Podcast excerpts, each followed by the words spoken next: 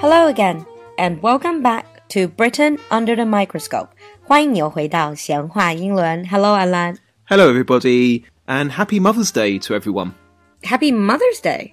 But it's not Mother's Day. 今天又不是母亲节。Mother's Day isn't that in May? Um, it is in China and it is in America, but in Britain, today is Mothering Sunday. Mothering Sunday. Is that exactly the same as Mother's Day? Uh, not quite. Mothering Sunday was originally a religious holiday, but in America, it was founded at the beginning of the 20th century. Oh, I believe it was a woman who missed her late mother who passed away. Yeah. So she created the holiday. But Yeah. in Britain, it's not? Uh, no, it started off originally as you would go back to the church where you were baptized. 啊，就是你受洗的这个教堂。So it's a it's very much a religious holiday then. Yeah, but because of American influence, Mother's Day and Mothering Sunday, they're quite similar now. So is it a case that now people don't celebrate it in a religious way? They just do it. Uh, they just celebrate it as a family holiday. Yeah. So on Mothering Sunday or Mother's Day, we would give our mothers Presents? Mother's, well, Mother's Day cards and flowers. Uh, many l- smaller children, they would give a homemade present to their mum. Oh, homemade present like uh, their little paintings, Yeah, things that are made in arts and crafts. yeah. So we'd also give flowers to our mums as well. Uh, what kind of flowers? Because in China, we give usually for Mother's Day we give carnations. 中国好像母亲节都是给康乃馨比较多 carnations. In England, we don't have a set flower. Most people, I would say, would give daffodils. Daffodils. 水仙. Yeah. Does that carry a special meaning? Um, it's just a spring flower in the UK. If you go to the UK, you can see daffodils everywhere at this time of year. Oh, last time we read a poem about daffodils. Absolutely. So apart from sending them cards or flowers and giving them handmade crafts, what else do you do t- for moms on this special day? Well, we'll go and see them if we live away from them. We would take them out for Sunday lunch. Ah. Or if you're quite young, you would bring them breakfast in bed. Breakfast in bed. Mm-hmm. That sounds like a fantastic idea. Well, it's it does have its problems. I remember when I was younger and I would make breakfast in bed for my mum, but it was always disgusting because I never knew how to make it. And your mom was forced to eat it, Yeah, she would be forced to eat it. so it does have its problems. Yeah. But overall, mothers they should be getting a day off. Oh, so it's an official holiday. Well, not an official holiday. It's not a public holiday. But they shouldn't be doing housework or cooking or cleaning that day. Ah. What about in general? Are there many stay-at-home moms? 有很多这种不工作的全职妈妈吗？ Nowadays, we have fewer housewives. Most mums are working mums. Working moms. hmm So they'll have a job. At the moment, it is around 74%. 74% of moms have jobs. Yeah. Ah. But, and housework is generally shared, but it's still mums that would probably do the most. uh, in the UK as well.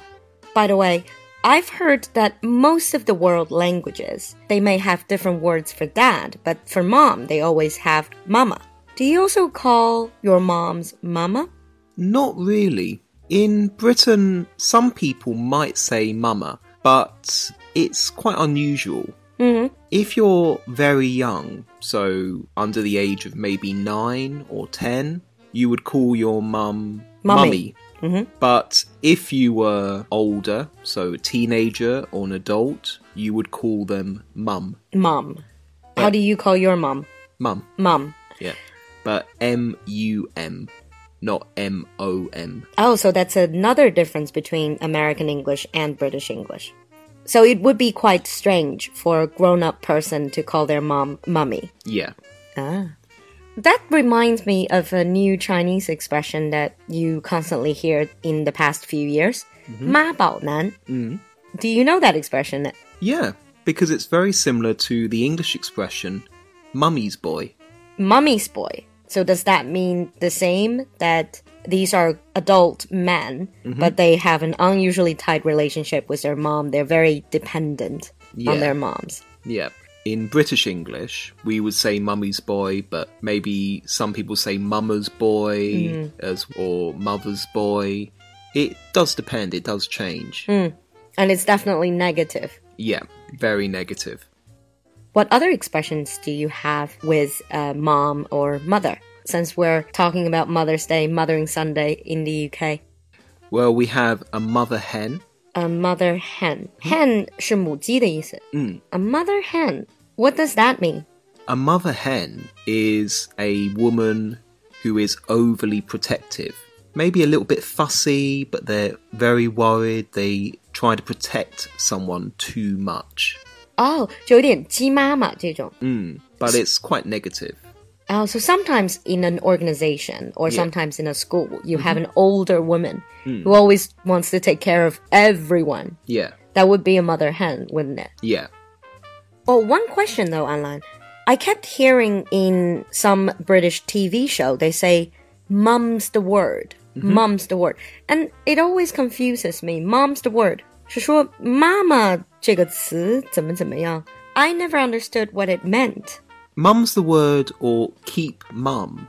It's nothing to do with mothers. Oh, so it's not about mothers. No, mum is an old English word for silent. for silent So, for example, murmur or mumbling. mumbling 就是嘟囔什么的，小声说话。So mum means silent. Yeah. So what does it mean? Mum's the word. We normally say it. If someone tells us a secret and they say, please don't tell anyone, we would respond, mum's the word. Well, that's why they always look very secretive. They wink at each other and they say Hmm. Yeah. mum's the word. 就是要保密哦 Yeah, 别说出去哦。 yeah. You learn something new every day.